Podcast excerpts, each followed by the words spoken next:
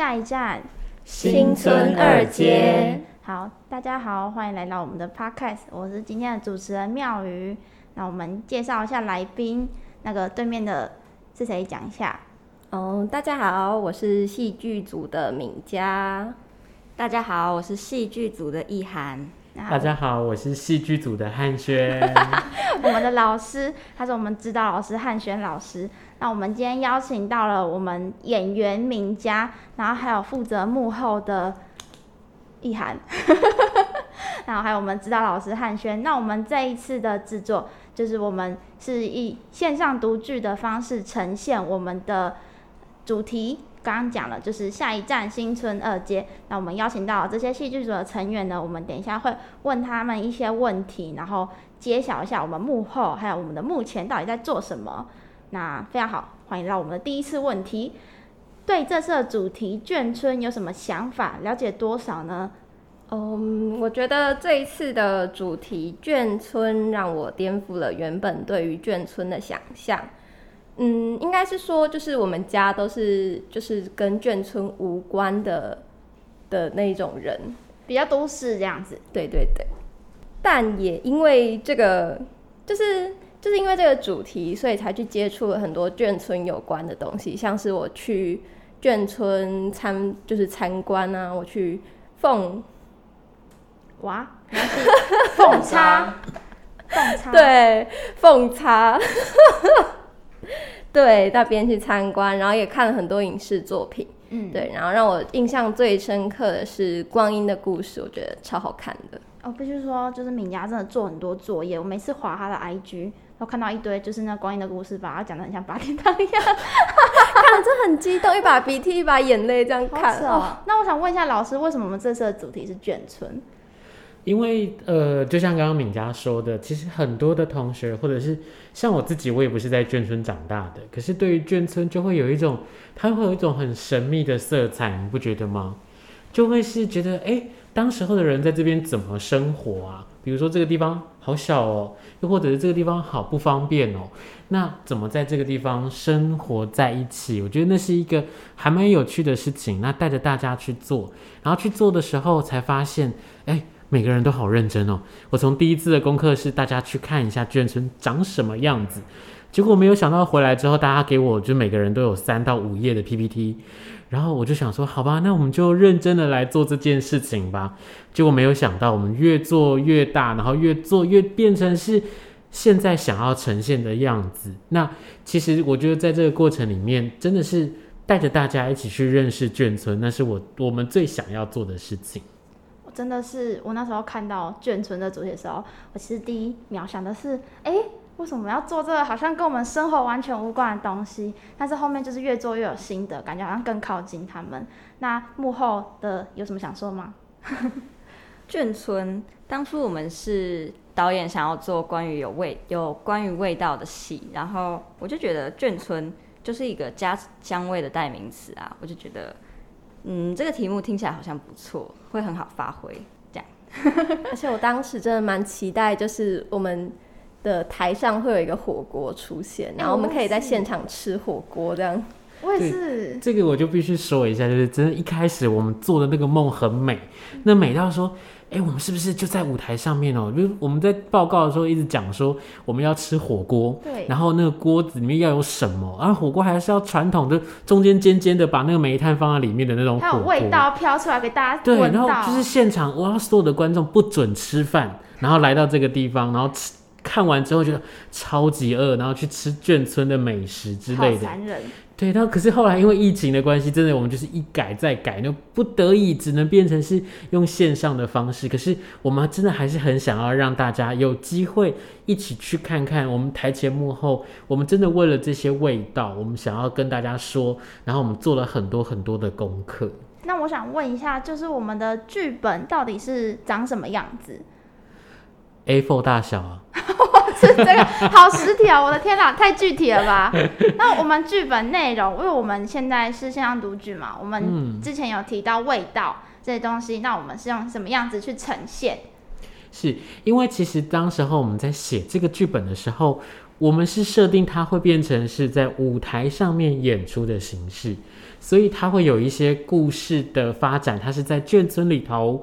那你会看到眷村的建筑、眷村里面的家庭，然后他们的大铜电锅、他们的各种不同的摆设。那在那里面呢，我们实际的去经历了一段。别人的生活，那我们也一起走进去了他们的家里头，经历了这些同的故事。那只是说，现在我把它变成独剧的方式，它就会变成有一些的呃，比如说他在讲述这个环境、这个场景，一群人在夕阳西下的时候，他们找谁找的好累，然后聚集在这个眷村的家门口。那这个家门口，它可能是一个什么样子的样样貌？这个东西可能大家就要自己去想象。所以他会带着大家一起走进眷村，然后我们用更多的呃文字，或者是用更多的想象，带着大家一起去想，哎，当时候的眷村跟现在我看到的眷村，它长什么样子？我觉得它可能会变得更更不一样，因为不只是带到以前的生活，更带到的是现在我对于这件事情的参与，它会有更多的画面会在所有的听众朋友们的耳朵里面、脑海里头去呈现出来。真的是很有画面感。那我们幕后啊，意涵，我们那个在做现，就是我们一开始在做实体的时候，其实我们我们是打算做包饺子，对吧？剧本里面，那我们一开始是想要什么样呈现方式？包饺子的呈现方式，我记得是好像是粘土，对不对？他们好像是打算做粘土，就是拿粘土来，就是呈现那个包饺子的样子。我们好像就是原本最一开始啊，就是希望把全部真正的东西都搬到台上。我们甚至在就是我们还有想说要，我们还有烧饼在课堂上，我们还吃了烧饼干嘛的？对，我们还甚至想说在旁边烤烧饼啊，干嘛的？对，那饺子我们原本应该也是就真的想要把饺子搬到台上，然后直接包，然后丢进火锅里面煮这样子，香味四溢的感觉。对对对对对，而且刚当时候我们在想说。啊，饺子的成本比较低呀，然后那个如果来看演出的，也你也可以吃到那一口饺子或那一颗饺子，那个感觉应该会很不错。所以那时候曾经也有过粘土的想法，有，但是我就想说啊，可是用粘土这样子，你真的丢进去，那粘土化掉很恶心哎，太儿童剧了。对，所以我们后来就会是想说，其实，在最一开始，在疫情还没有这么的蔓延的时候，我们真的是想说。真的要有吃的，所有吃的食物都要出现，然后也在那个时候，也因为这个考量，我们才把这个剧本写说它是可能高丽菜水饺，我没有写说是满汉大餐，我没有说是那些很夸张的食物，因为很家乡味，对，很家乡味。那你可以是找得到，然后你也可以在吃的过程当中发现，哦，这跟我平常在吃的可能不太一样哦，嗯。原来是这样。那你们在这一次我们准备戏剧的途中啊，有遇到什么困难吗？演员要不要讲一下自己的演技上面有遇到什么挑战？我觉得处处都是困难，就是不止就是戏剧的部分，还有很多就是牵扯到很多部分啦。对，像一开始戏剧的部分，当然我觉得戏剧本身，我对于演戏这件事情没有什么障碍。但是就是就是例如像经费啊，然后服装道具，像是对，然后还有那些期待落空的部分，就是原本画了一个饼，超好吃、超好吃的大饼，古早味那种大饼，结果就不见了，变成一个旺旺仙贝的感觉。就我们被砍预算，还被砍时间。对，所以就觉得，而且其实蛮期，原本真的蛮期待，就是可以在舞台上演出。那要有灯光，然后看给人家看我穿那个性感旗袍的样子，想当那个眷村辣妈，啊，结果没有人看到，就是损失啦。我记得，我记得敏佳，你是一开始自己争取这个主角的，对不对？不是哎，啊不是吗？所以是他们选你的吗？不是，也不是，就是没有人，没有人出来，所以没有人想要选这个角色。还是那天他没有来？哦，没有，老师我有来，是我没有来啦。然后老师就一直问说啊，吴妈妈有没有人想要演呢？有没有人想要演？然后都没有人要理老师，就觉得老师好可怜哦。因为我看你 IG，我以为你是就是自己想要出来选，自己想要当这个主角，但我觉得也是一种突破。对，因为其实我想当辣妈，你想当辣妈？对啊想当那个六十几岁还其实我原原本还跟老师说，我想要当那种坏人，就是可能在路上就会随便 乱呛人，然后扇人家巴掌那一种。这是八加九吧？那怎么会是辣妈呢？就那种贵族，就是那种穿着旗袍，然后拿着那种贵包包，然后就是嗯，你这个穷小子，那个你说中国的那种抖音里面的片吗？哦，我不知道啊，反正就是我还蛮想当坏人，结果我就是演到就是要当一个善良的 对妈妈我。们一开始剧本不是还说要加一点灵异的部分吗？要加那个什么血掌印，然后在墙壁上面爬来爬去的背景布。是我我我我觉得，其实我们在呃，比如说刚刚敏佳在讲，或者是一涵刚刚开始在讲说这个道具的时候，其实我想现在的听众伙伴，你可能没有看到他们真实的表情，是一讲到遇到什么困难的时候，他们的表情都是揪在一起，是啊，如果我还可以再多一点钱，如果我还可以多一点时间，如果我还可以怎么做的话，其实我觉得每一次在做表演，真的都是自都是这样子，就是如果我再多一点时间，如果我再多一点钱，如果再让我多排几次，它会不会再更好、更完美？可是我觉得我们的特色就是每次有遇遇到问题的时候，我们就去解决它跟面对它，就我觉得是这是艺馆它很大的特色在那。我觉得也在，因为是这个样子，所以我们就改变了另外一种不同的独剧的方式啊，或者是呈现或制作的方式。所以我觉得真的也很谢谢台前幕后的每一组，因为他们真的在有限的资源底下去要发挥无限的创意，我觉得那是最最难的事情。那至于说就是无敌辣妈这件事情，或者是 就是穿的很性感的旗袍，是这样嘛？就是呢，我们我们也想要去呈现在舞台上面那种很呃当时候的风华，可是真正的眷村，其实妈妈们好像也很少穿上了旗袍，因为可能在过年过节的时候，她才会有这样子的服装出现。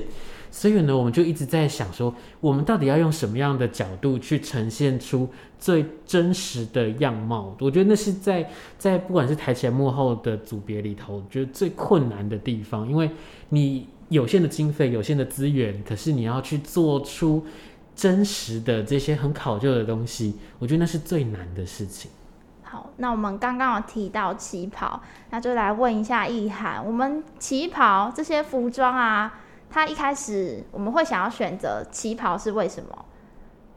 呃，因为眷村嘛，嗯，眷村大家都会穿着旗袍，对，旗袍是一个比较具有历史性的东西。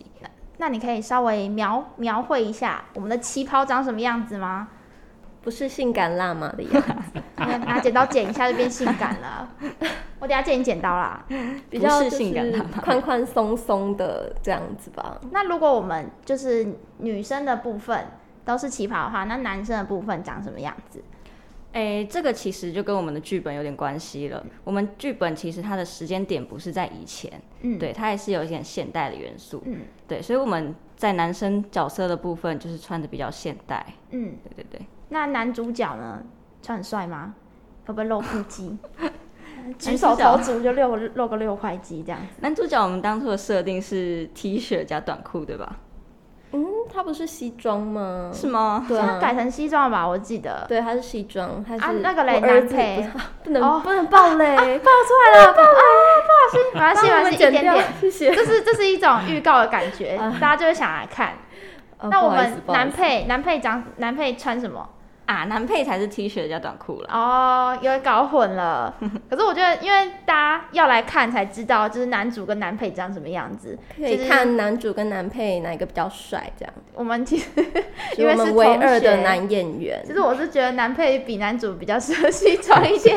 我觉得主持人这个时候笑，感觉是很好笑的一件事情没有。啊，就是稍微想象一下，到时候台上长什么样子。对，因为呃，我觉得呃，一涵还有一点，他可能刚没有跟大家分享到，就是我们的旗袍其实跟别人的旗袍是不太一样的，对不对？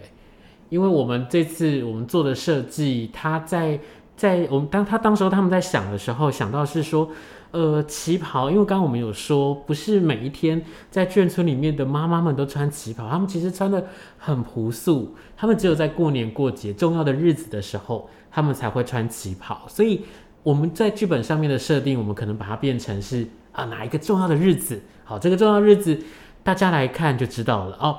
那重点是我们怎么样让这些改良式的旗袍，因为当时候他们都很用心的去找到符合这个妈妈的个性，然后他可能是什么颜色，他可能穿的长短，或者是说他们在穿的时候，他们怎么去呈现自己的这个特色，他们都有去做很认真的研究跟分享，所以我觉得那是一个还蛮值得跟大家说的一个重点在里头。嗯，好，那我们来问一下，因为我们现在访问的是戏剧组的组员，你们两个都是一开始就是就在戏剧组的，没有更改过。那想问一下，你们为什么想要进来这个组？还是你们有其他想要进去的组？下一次制作的时候会想要去哪一个组别呢？我在现场他们会说实话吗？应该是应该是应会吧，该是会吧，应该是会吧，不可能隐瞒吧？来讲一下，讲一下，没关系，我们这时候就是讲实话，大家摊开来讲，真心话大冒险，开始好。啦，实话实说，其实我下一次想要去策展组，为什么？为什么？因为就想要学一点跟现在学习的东西不太一样的。哦，是想要改变一下。对对对，那敏佳呢？其实我一直就是蛮想要在戏剧组的，比较跟自己以前在做的东西有关。对对对，而且我觉得就是我本来就蛮戏精的，然后有一个哦地方可以让我就是发挥长才。对，然后让我有一个地方就是发挥长才，不会像神经病这样子。对那、，老师呢？老师有想要去我可以？换组是吗？可以换一下。其实我觉得每一组都很有意思哎。真的假的？对，因为像特别像是这一次在做这个主题的时候，呃，大家都会丢出很多不同的创意跟想法嗯，啊，我觉得哎、这个东西好好玩哦，我也想，比如说刚刚叶涵在讲的时候，我也想，哎、对我也想去策展组，因为我觉得在策展组有很多我可能没有办法在戏里面出现的东西，然后我可以用策展的方式把它说出来。那其实，在戏剧组，我觉得它没有不好。那最喜欢的事情就是可以跟大家一起去创造更多不可能的事情。比如说一开始我们可能真的是在很有限的条件底下，我们要去排出这些东西。可是，在后来我们把它变成是线上的独剧的时候，我们也在想我们要怎么样跟别人的独剧、跟平常的独剧更不一样。所以这是值得大家一起来期待的重点。那我们在这一次啊，讨论剧本跟准备演出的部分，有什么可以分享一点好笑的东西？就是大家有没有过程中快乐的时候？哇，最没有快乐，怕空气突然安静。我只想到苦中作乐。为什么苦中作？因为线上的关系吗？嗯，其实也没有啦，也是有好笑的事情。像我们现场排练的时候，其实也发生蛮多还蛮好笑的事。哦，我一直看到那个男配想要演，但是演不出来，我就觉得很好笑。对，就是他也尽力了啦。他也尽力了，他是我再加油。我印象最深的是，我跟就是某一个男演员在对戏的时候，差点差点听成吻戏，好可怕啊、哎、先不要啦，先不要。就是就是在对戏的时候，然后就是因为道具什么都还没有出来嘛，那我们只是过一个走位，嗯，那他就他是哦，我又要爆雷了，也可以吗？可以啊，少讲点，给大家一点期待。反正他是要拿着某个东西来给我，嗯哼，这样子。然后呢，结果他因为也没有真的道具，然后他就提了一个很大的手提音响，然后来跟我对戏。然后我当下看到真的是，真的是很想笑。然后可是老师又好严肃，我也 啊，这个时候笑好像也不对，然后就只能演下去。可是真的很好笑。当他而且他人小小只，拿着一个很大的影响，这样对朝着我走过来的时候，然后一脸震惊。好像可以猜到是谁了。好，那我们就是快要结束了，那我们最后我们请我们的演员还有老师来一场一小段戏里面的表演，因为老师是负责声音出演的部分嘛。三二一，action！各位国光新村的同胞们午安，这里是村长广播。今天啊是中华民国一百一十哎村长，哎就不用再重复了。哦，好的。今天啊没什么特别的事情要宣布。哎，村长，您讲重点。对对对，讲重点啊，重点对，住在新村二路的吴太太，您在哪呢？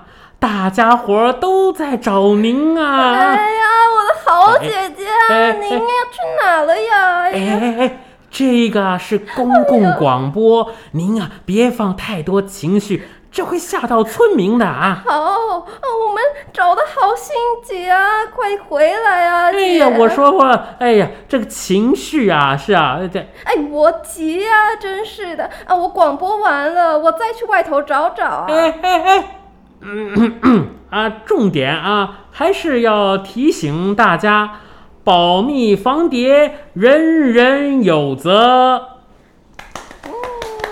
我刚刚爆音了哎，没关系，我刚刚完完全全是用崇拜的眼神在看你们两个，因为我们其实我们的名家不是演这个角色，但是他还是非常尽责的，就是马上拿到剧本就马上演出，我真的觉得超厉害。然后其实我觊觎这个角色很久了。哦，其实想换是不是？是我觊觎这个角色很久了。啊，你跟那个讲一下，换一下，还有时间哦真的吗？大概两个礼拜吧。我加油喜欢这！种三八三八的感觉，这就是我本人。老师真的是，我的天啊，老师声音真的好好哎、啊，我声音就不好听了。嗯音啊，我没有办法，有点小爆，下一次加油。不能骂脏话，哦这主持人可以等一下？等一下，他刚他刚对不对？可以威胁那个录音的，可以威胁一下，等下把他那个录音档拿起来。我没在跑啊。好，我们其实非常感谢，就是两个老师跟演员的部分来帮我们演绎一下我们中间一段。那其实我们进剧场之后，也不是进剧场，因为我们现在改成线上读剧了。那我们之后会展现更多更有趣的我们里面剧本里面的东西给大家看。那我们今天的节目就到这边结束了，谢谢各位听众朋友，拜拜。谢谢大家，拜拜拜拜谢谢大家拜拜